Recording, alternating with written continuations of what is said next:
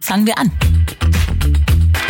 Hey, dein Gehirn, diese Innerstimme produziert andauernd diese Gedanken, aus welchem Grund auch immer. Die können manchmal zutreffend sein und manchmal sind sie schlichtweg falsch oder vollkommen überzogen.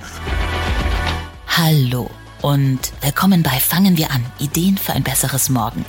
Ich bin Christina Deininger und wie jeder Mensch habe ich mal ein Hoch, mal ein Tief, mal bin ich gut und ja, ich bin auch mal schlecht gelaunt. Und dann gibt's auch immer wieder so Zeiten, das kennt ihr sicher auch, in denen man sich länger mal nicht so gut fühlt. Zeiten, in denen die Seele irgendwie hängt. Ja, wie kommt man da wieder raus? Gute Frage. Das dachte sich auch mein heutiger Experte, der Journalist und Autor Bas Kast. Mit seinem Ernährungskompass ist er seit vielen Jahren durchgängig in den Bestsellerlisten vertreten. Das Buch, in dem er Studien zur guten Ernährung zusammenträgt, das wurde über eine Million Mal verkauft, in mehr als 20 Sprachen übersetzt und Wissensbuch des Jahres. Ja, und im großen Erfolg hat Bas Kast trotzdem eine Traurigkeit verspürt, die ihn zu einem neuen Recherchethema geführt hat. Im Kompass für die Seele geht er dem Geheimnis eines gesunden Geistes, innerer Stärke und Resilienz auf den Grund. Und zwar ganz genau, indem er Studien analysiert und vergleicht und natürlich auch im Selbstversuch neue Wege zum Glücklichsein testet. Ich bin sehr gespannt, wie es ihm heute geht. Herzlich willkommen, lieber Baskast, bei Fangen wir an.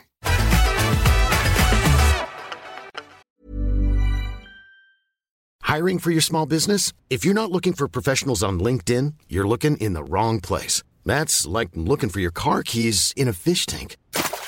LinkedIn helps you hire professionals you can't find anywhere else, even those who aren't actively searching for a new job but might be open to the perfect role. In a given month, over 70% of LinkedIn users don't even visit other leading job sites. So start looking in the right place. With LinkedIn, you can hire professionals like a professional. Post your free job on linkedin.com slash people today.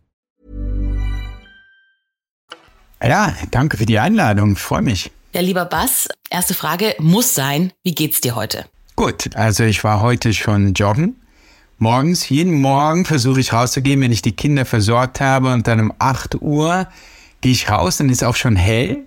Und was das Gute dabei ist, also erstens einmal, dass man Licht tankt und das setzt schon einen inneren Timer, der auch dazu führt, dass man abends besser einschläft. Das ist schon mal eins, äh, sehr preiswert, sehr praktisch. Und wenn man sich dann auch noch bewegt, ja, also ich, äh, ich jogge nicht lange, es ist so, ein, so eine halbe Stunde ungefähr. Wenn man sich dann auch noch bewegt, dann signalisiert das Geist und Körper, okay, hier, der Tag beginnt, Activity und äh, für mich der beste Start in den Tag. Das klingt sehr, sehr gut. Wenn ich jetzt das natürlich, ich müsste das erstmal etablieren bei mir, dauert ja ein bisschen, bis man so eine Routine drin hat, hatten wir hier auch schon mal im Podcast gehabt. Aber du fühlst dich gut, sicher, fit, ja und wach, wenn du das machst. Ähm, aber wann fühlen wir Menschen uns überhaupt gut und sicher? Ähm, ist das nicht was ganz Individuelles eigentlich? Ja, nein, klar, natürlich ist das hochindividuell. Nicht jeder mag äh, Jogging oder nicht jeder, was ich ja auch äh, beschreibe im Buch, nicht jeder mag kalte Duschen oder Eisbäder. Äh, für den steht dann, oder für sie, steht dann zum Beispiel die Sauna zur Verfügung. Nicht jeder hat Lust auf Meditation. Ne? Und dann gibt es eben andere Sachen, die man machen kann. Man kann die Ernährung umstellen. Man kann ein bisschen gucken, wie schläft man. Ist mein Schlaf vielleicht äh, unterbrochen oft? Kann ich da was tun? Also der Grund, weshalb wir uns nicht so gut fühlen, weshalb wir nicht so viel Energie haben oder vielleicht sogar in ein Stimmungstief geraten, ist bei jeder von uns unterschiedlich. Und auch die Techniken, die man dann einsetzen kann, um in eine etwas bessere Stimmung zu gelangen, die passen nicht jedem, die liegen nicht jedem. Insofern, ich vergleiche mein Buch so ein bisschen mit dem Werkzeugkasten, den ich so ganz vorsichtig in den Keller stelle, wenn jemand den Werkzeugkasten überhaupt haben mag. Und dann, wenn er sich nicht so super fühlt, da kann er mal runter in den Keller schleichen und gucken, was für Werkzeuge sind da drin, die ich gerade benutzen kann, die mir vielleicht gut tun. Da hast du dich auf Recherchereise begeben. Man müsste jetzt annehmen, du hast einen Millionen-Bestseller geschrieben, hast eine tolle Familie. Warum beschäftigt sich so jemand mit schlechten Gefühlen? Ja, also selbst dann kommen schlechte Gefühle noch vor. Nicht mein Leben ist zu schön es ist, kein Märchen. Aber was besonders äh, ironisch war, vielleicht auch ein bisschen bitter, war, dass ich nach diesem Ernährungskompass, nach den ersten Wochen, Monaten des Erfolgs, auch ein bisschen euphorisch war, mehr und mehr in so ein Stimmungstief ge geraten bin, das dann so hartnäckig war, dass ich mir auch nicht gut erklären konnte, dass ich irgendwann äh, genug davon hatte und mich gefragt habe, hey, was kann ich jetzt dagegen tun? Und so im Grunde kam diese Recherche, begann diese Recherche mit der Frage im Kopf, äh, was insbesondere, was weiß die Wissenschaft? Was diskutiert die Wissenschaft, was man für die Stimmung tun kann, was man tun kann, um, um die Stressresilienz zu stärken? Und, äh, und so bin ich da ein bisschen hineingeraten und habe mich dann auch nach und nach wenn man so will, aus diesem Stimmungstief herausgekämpft. Und inzwischen geht es mir wirklich wieder gut. Und der Kompass kann sicher auch bei anderen Menschen dazu beitragen, dass es ihnen gut geht. Es ist ja jetzt nicht so, dass es so ein Selbsthilfebuch ist, was eine Therapie ersetzt. Ne? Also es geht ja im erster Linie nicht um Depressionen, wobei die Stimmungen und die Depressionen, und das finde ich das Spannende, weil du das auch beschreibst und du dich ja auch im Studium mit dem Gehirn beschäftigt hast, sind eigentlich gar nichts, was von außen nur kommt, sondern das beginnt wirklich, das ist eine organische Sache auch, oder? Ja, also es hat viel auch mit unserem Essen zu tun. Es ist äh, sehr körperlich. Also nur um ein Beispiel zu bringen, viele Depressionen beginnen äh, mit Entzündungsprozessen im Körper, die auch auf das Gehirn übergreifen können und dann für eine schlechte Stimmung, zunehmend schlechte Stimmung sorgen. Und diese Entzündungsprozesse kommen teilweise durch Fastfood, teilweise durch zu wenig Vitamin D, weil wir uns nicht genügend der Sonne aussetzen. Ähm, sie kommen im Alter, sie kommen mit hohem Übergewicht, also Fettleibigkeit. Und es gibt also unheimlich viele Faktoren. Man durchschaut die selber gar nicht so. Man fühlt sich vielleicht schlecht und weiß gar nicht, woher kommt das, weil man diese Entzündungsprozesse natürlich auch nicht direkt sieht. Das Buch ist nicht unbedingt jetzt für handfeste Depressionen. Wenn du wirklich eine klinische oder die, den Verdacht hast, ich leide hier wirklich unter einer echten handfesten Depression und das geht nicht weg, dann empfiehlt sich wirklich externe professionelle Hilfe, die auch individuell betreut werden muss. Also ich kann jedem nur dazu raten, dann auch wirklich einen Profi, einen Psychiater, einen Therapeuten aufzusuchen und jetzt nicht äh, zu denken, hey, äh, ich schaffe das schon alles alleine. Mir geht es eher so um diesen Graubereich, weißt du, wenn du so ein bisschen energielos bist, schlechte Stimmung über Tage hinweg, ich fühle mich nicht so, ich habe dauernd Stress, ich weiß nicht, wie ich den abbauen kann, ich würde gerne die Stressresilienz so ein bisschen erhöhen und ich würde mich gerne mir so ein bisschen mehr äh, in eine innere Balance hineinbringen. Aber das Beispiel Depression ist für mich interessant, weil es ein Extremfall von Stimmungstief ist. Und weil wir sehen, äh, dass Dinge, Strategien, die bei Depressionen, die Depressionen lindern, auch bei normalen, ich sage jetzt zwischen Anführungsstrichen normalen Menschen, die nicht unter echten Depressionen leiden, auch da die Stimmung stärken können. Und das beste Beispiel ist Bewegung. Also es gibt viele andere Beispiele, Meditation zum Beispiel oder den Einsatz von Psychedelika. Aber bei Bewegung wissen wir es alle, dass wir uns besser fühlen nach einer Runde Bewegung, ja. Und man weiß zugleich, dass äh, Bewegung auch wirklich bei echten Depressionen sehr lindernd wirken kann.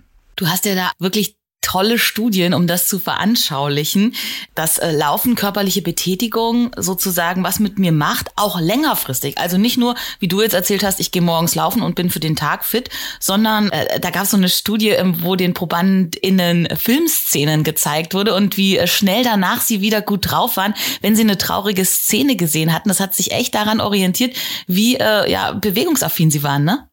Ja, das ist also ne, in diesem Fall war es tatsächlich akut. Also man hatte das ist eine, ah, okay. Äh, eine Studie der Harvard äh, Universität und man hatte zwei Gruppen von Testpersonen. Die einen äh, mussten zuerst auf einer auf dem Laufband eine halbe Stunde joggen und die anderen nicht. Sie durften, das war die Kontrollgruppe, die durften während der Zeit nur so Dehnübungen machen, wo sie nicht wirklich in Bewegung kamen. Und dann hat man ihnen einen äh, traurigen Filmclip ge gezeigt, der alle in eine traurige Stimmung versetzte. Und danach, also ein bisschen etwas äh, komplizierter Versuchsaufbau, aber danach gab es einen lustigen Filmclip mit Harry äh, von Harry und Sally. Ich weiß nicht, den Film kennst du wahrscheinlich. Ne? Und die Frage war, wie gut lassen sich diese Testpersonen, die wir ja zuvor in eine traurige Stimmung versetzt haben, durch diesen lustigeren Filmclip wieder aus der Trauer äh, rausholen? Und siehe da, das klappte viel, viel besser, wenn die Leute eine halbe Stunde vorher gejoggt waren auf dem Laufband.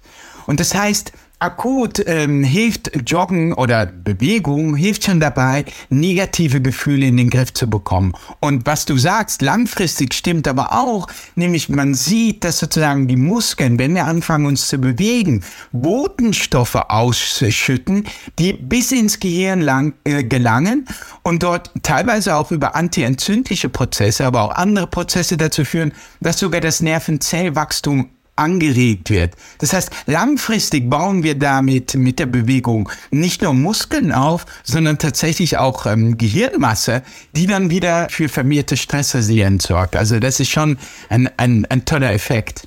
Das muss ich aber auch erstmal lernen, weil mein erster Impuls, wenn ich schlecht drauf bin draußen, graue Wolken hängen, ist oft eine Tafel Schokolade aufzumachen. Ne?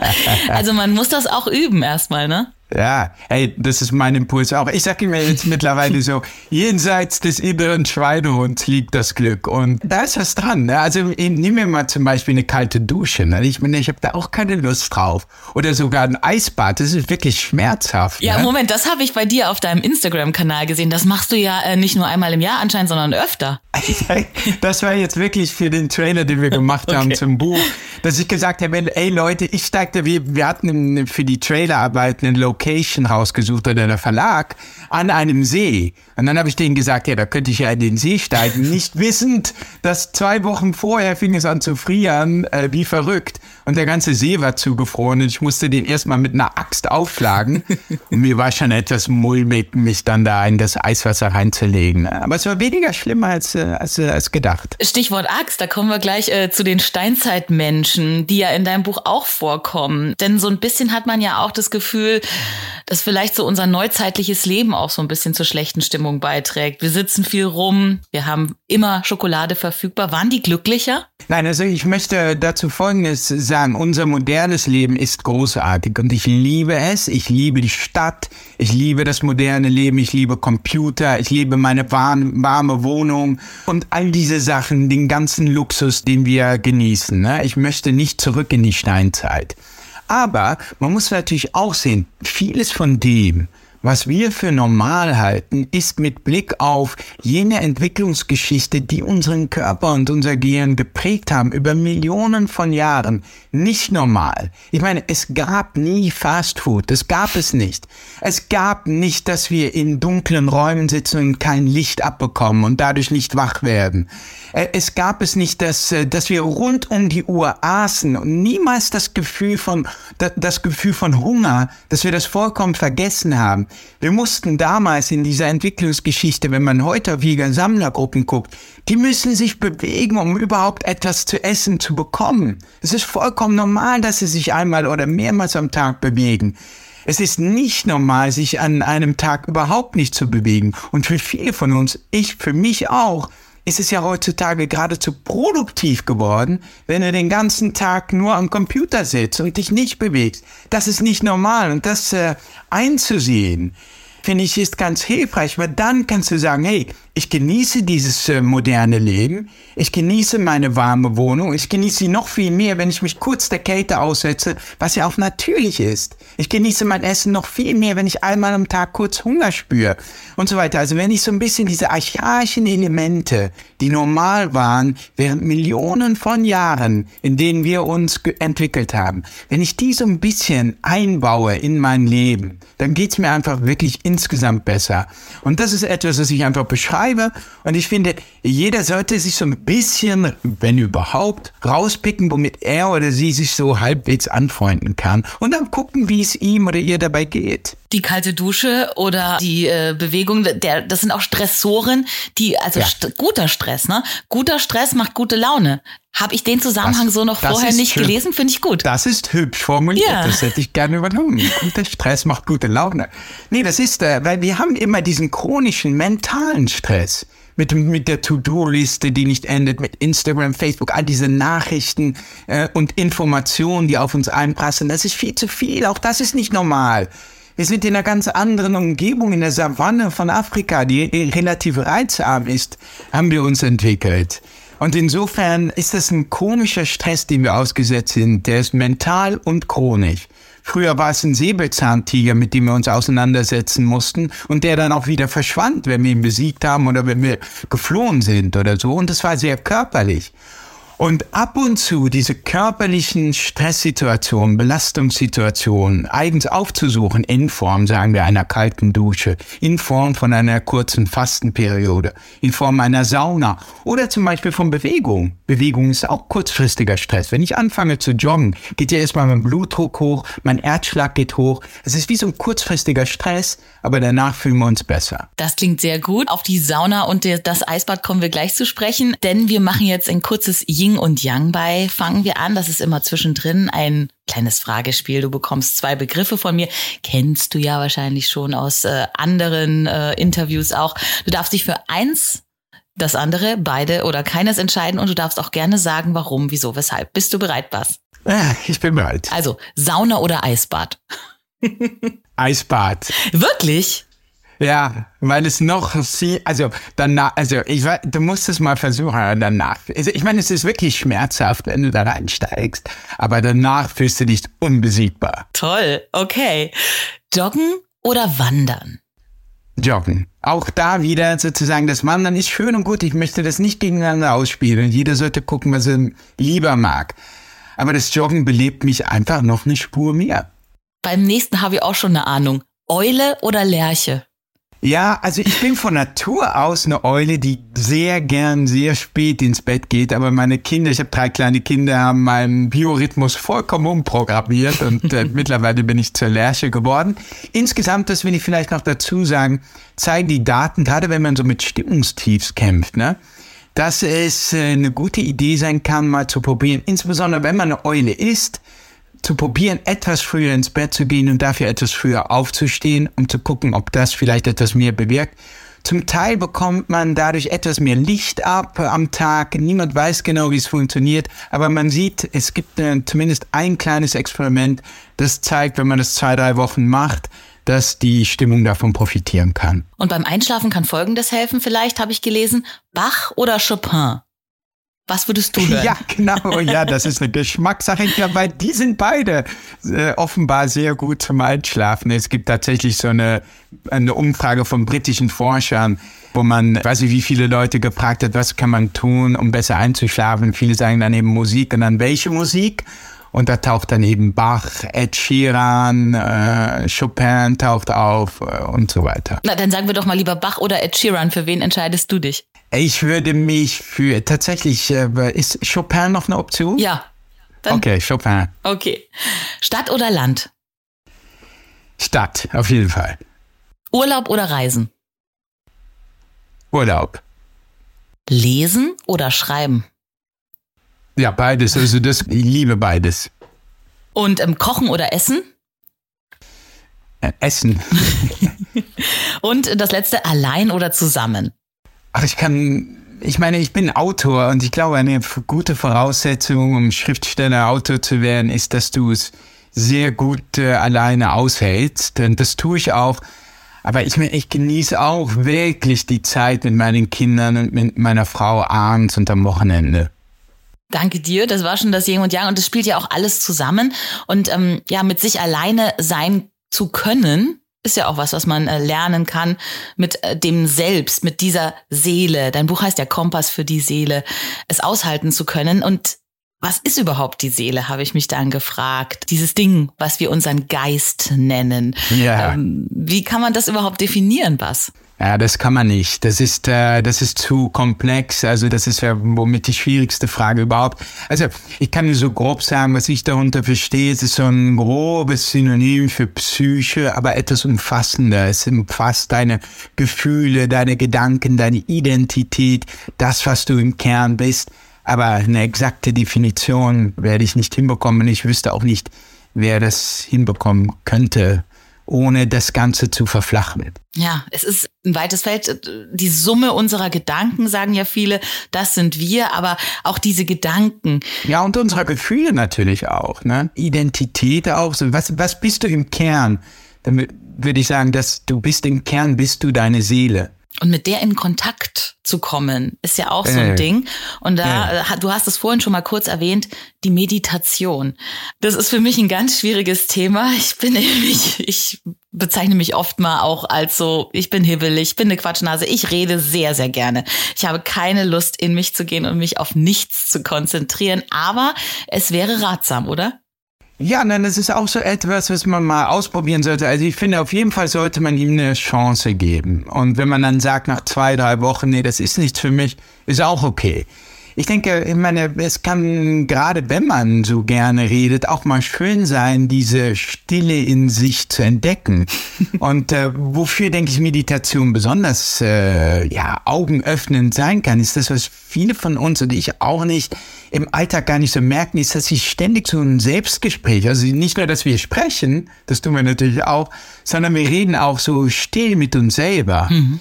Und ähm, mehr noch, wir sind im Grunde dieses Selbstgespräch. Also wenn wir, wenn diese innere Stimme sich Sorgen macht, dann sind wir sorgenvoll. Oder wenn sie ängstliche Gedanken hegt, dann sind wir diese Angst.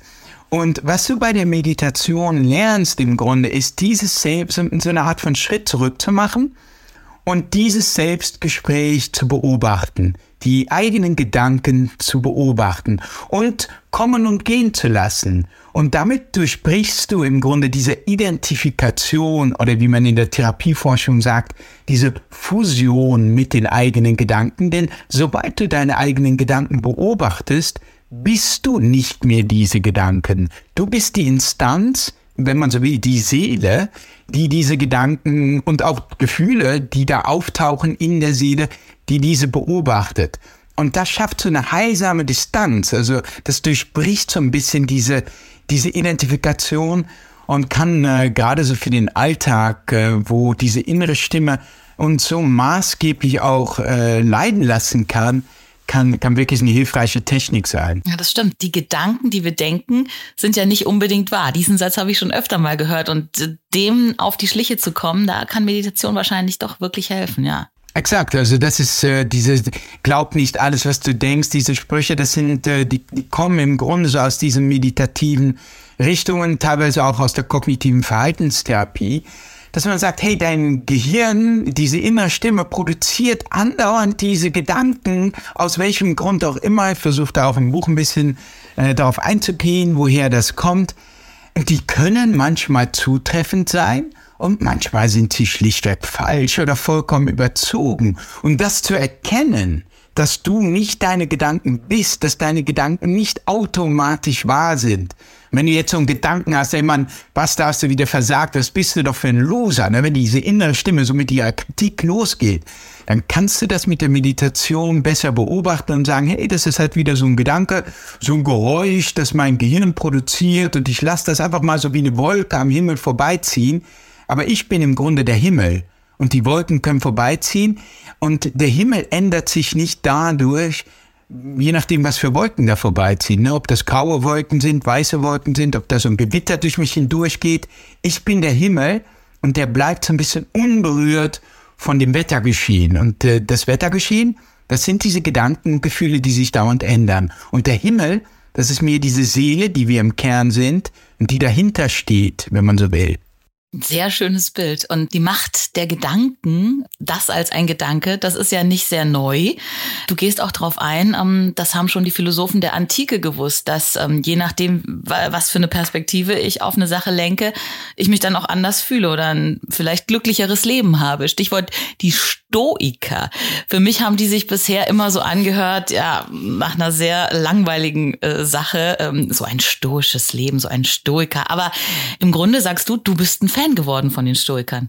Ja, und ich finde das Beispiel der Stoiker schon allein deshalb so interessant, weil wir sagen uns natürlich schnell, ach, die heutige Zeit ist so stressig äh, und so, so eine Zumutung, das moderne Leben etc. Und bis zu einem gewissen Grad ist da was dran.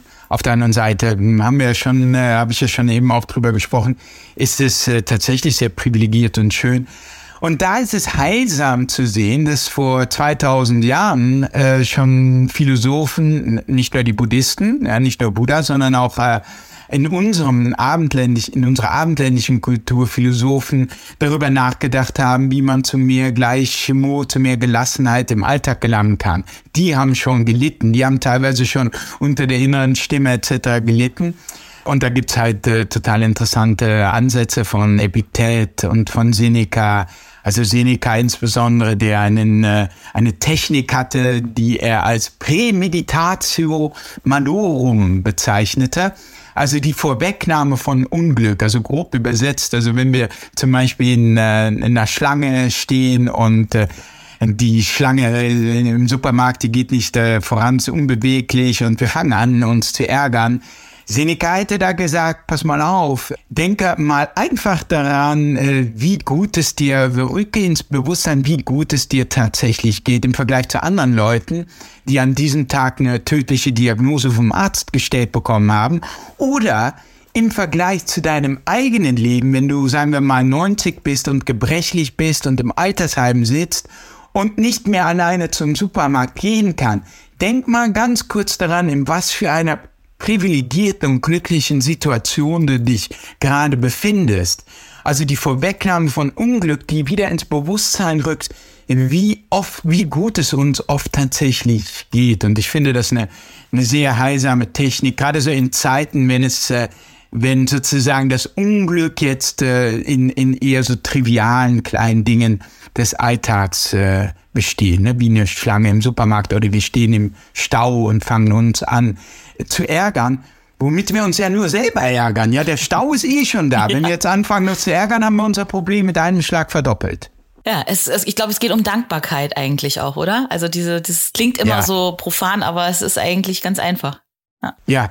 ja, genau. Dankbarkeit für, und das sehen wir nicht. Unser Verstand tickt so, der ist so ein, hier wieder die innere Stimme auf so einen Problemlöser. Der sieht immer konzentrierter sich auf Probleme, die gelöst werden müssen. Was auf der einen Seite sehr produktiv ist natürlich, aber das Gute, ähm, das nicht gelöst werden muss, wenn man so will, das kann dann leicht aus unserem Blick, äh, Blickfeld rausgeraten. Ne? Ja, unser Gehirn, ja, ist eben doch ein Organ, was manchmal macht, äh, was es will und nicht, was wir wollen, hat man so ein bisschen den Eindruck. Aber da kommen wir noch auf ein Thema, was auch im Kompass für die Seele äh, Raum einnimmt. Und das hat mich auf den ersten Blick sehr überrascht. Aber dann habe ich es gelesen, das Kapitel, und es ist ein faszinierendes Thema. Es geht um Psychedelika, die du auch äh. selber ausprobiert hast auf deiner Recherchereise. Warum hast du das gemacht? Wie bist du darauf gekommen? Und ähm, was hat sich seitdem verändert bei dir?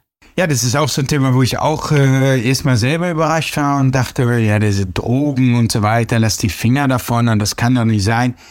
Aber es war einfach äh, so, dass äh, hier seit, ähm, ja, seit einem Jahrzehnt, fast zwei Jahrzehnten wirklich eine Renaissance in der Forschung und Psychotherapie stattfindet, was so weit geht, dass äh, einige Substanzen, darunter MDMA, besser bekannt unter dem Namen Ecstasy, und äh, Psilocybin, das ist jeder magische der Stoff der Magic Mushrooms, also Zauberpilze, so magisch macht, kurz vor der Zulassung stehen, in, in den USA zumindest, äh, bei der Therapie, zum Beispiel bei posttraumatischen Belastungsstörungen oder auch äh, therapieresistenten Depressionen also wirklich äh, offiziell als Medizin zugelassen werden. So weit ist die Forschung schon. Und da bin ich natürlich hellhörig geworden und wollte das dann natürlich auch selber ausprobieren. Hab dann eine erste MDMA-Sitzung gemacht, die einfach so überwältigend krass war äh, und auch so Augen öffnen, dass ich dem weiter nachgegangen bin. Warum ist das so überwältigend zu Augen öffnen? Du beschreibst es so, weil sozusagen wirklich dieser Effekt, den du vorhin durch die Meditation beschrieben hast, ne, dass sich das, dass, dass ich so ein bisschen ablöst und du die Dinge so von außen betrachten kannst, weil das da natürlich noch viel intensiver wahrscheinlich vorkommt dann.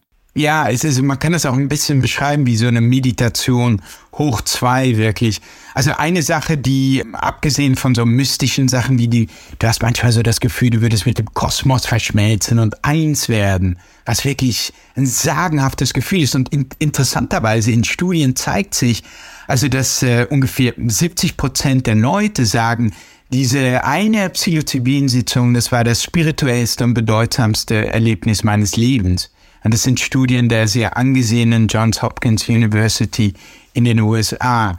Und was ich hatte, um nur ein Erlebnis zu beschreiben bei MDMA, gleich in der ersten Sitzung war, dass äh, zufällig war meine Frau so ein paar Tage vorher mir um den Hals gefallen, dass sie abends nach Hause kam, mich umarmt und geküsst und gesagt, ich habe den tollsten Mann der Welt.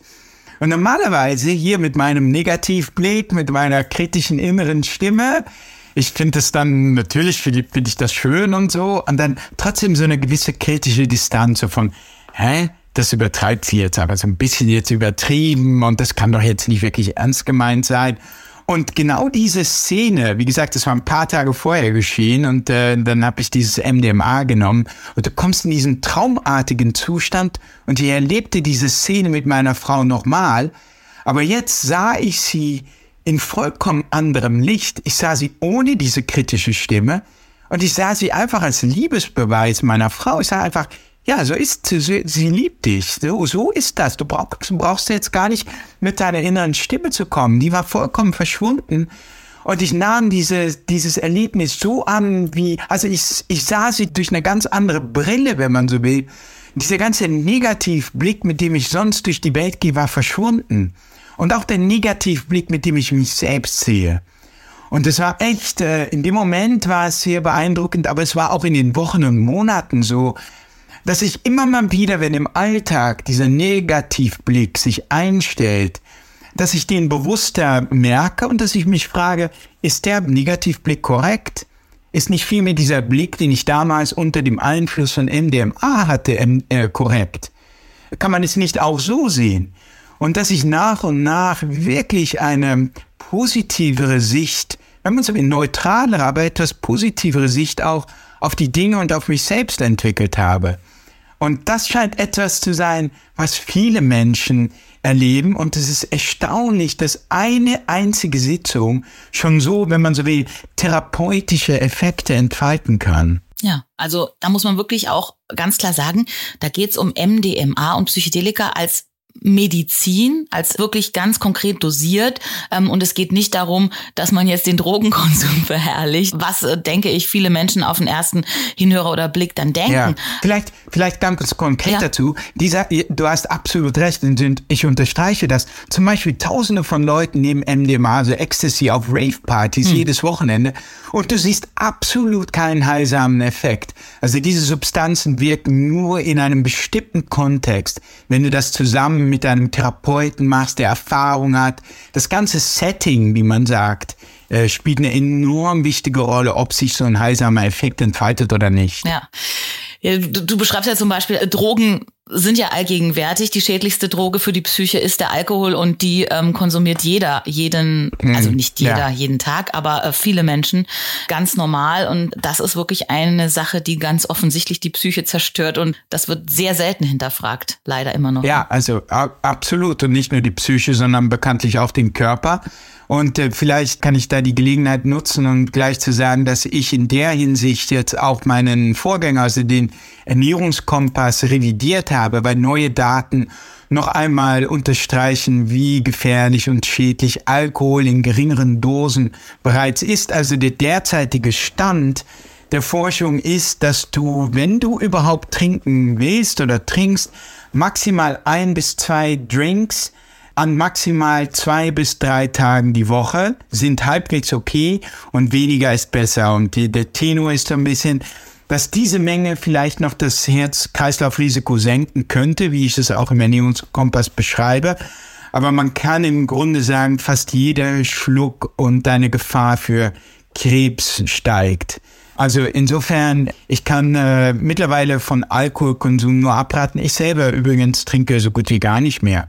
Spannend. Eine super spannende Reise zu den Tiefen unserer Seele und wir sind schon fast am Ende von Fangen wir an, Ideen für ein besseres Morgen und am Ende steht aber immer die Frage, die wir allen ExpertInnen stellen, wie ihre Vision aussieht für eine glücklichere Zukunft für uns alle. In deinem Fall in einer Welt, wo wir alle vielleicht ein bisschen mehr ausgeglichener sind und innere Stärke erlangen. Was sind die ersten Schritte dahin? Wie sieht diese Zukunft aus für dich? Ja gut, also ich habe äh, nicht so jetzt große Visionen oder, oder, oder Utopien. Ich glaube, was wichtig ist, was ich erfahren habe und was auch für viele Zuhörer, viele Leser eine wichtige Message sein kann. Also ich hatte ich glaube, seit ich so 17 oder 16, 17 bin, so nach der Pubertät, auch so in Studentenzeiten immer mal wieder so mit Stimmungstief zu kämpfen. Nicht wirklich Depression, aber so Phasen, wo ich so down war, deprimiert war, wenig Energie hatte und so. Und äh, einfach so zeitlebens auch so hilflos dem gegenüberstand. Ich wusste einfach nicht, was ich tun sollte. Und ich hatte dann so die Haltung von jetzt einfach Zähne zusammenbeißen und du musst da irgendwie durch. Und was ich äh, jetzt entdeckt habe in dieser lang, in die, während der mehreren Jahre der Recherche und auch des, des, der Selbstversuche und das Umsetzen dieser Strategien, das Ausprobieren von all diesen Sachen, ist, dass ich gemerkt habe, dass du etwas tun kannst, also du bist nicht hilflos. Und äh, es geht nicht darum, Leute unter Druck zu setzen. Niemand muss etwas tun, aber ich glaube, dass es für viele hilfreich ist, dass wenn sie merken, dass da so ein Tief am Horizont ne, lauert und dass das insbesondere so auch jetzt, so, und jetzt nicht, aber so wenn die wenn die Tage dunkler werden, so im Herbst bei vielen Leuten. Oder aus anderen Gründen, wenn so viel Stress auf einen zukommt oder so, dass man weiß, es gibt einfach so eine Art von Toolbox, es gibt so diese Werkzeuge, es gibt Techniken und Strategien, die man im Alltag umsetzen kann, die gar nicht so fancy oder so kompliziert oder so unmöglich sind, die relativ leicht umzusetzen sind und die schon eine ganze Menge bewirken können. Ne? Und das äh, ja, das ist etwas, was ich natürlich, diese Botschaft verkünde ich natürlich gerne. Perfekt zum Ende, denn wir wollen jetzt natürlich auch zwei schnelle, gute, effektive Tipps von dir haben, an jeder Hand einen, die äh, jeder, jeder, die zuhört, jetzt vielleicht heute noch umsetzen kann für ein besseres Morgen für uns alle. Ja, ganz kurz, mein Top-Tipp, weil er so einfach ist, den habe ich schon erzählt. Morgens, sobald es hell ist, raus ans Licht. Also in diesen Zeiten ist es auch noch kalt und wenn man sich dann auch noch bewegt, dann hat man gleich drei Reize, die belebend wirken und die, wie gesagt, auch abends beim Einschlafen helfen.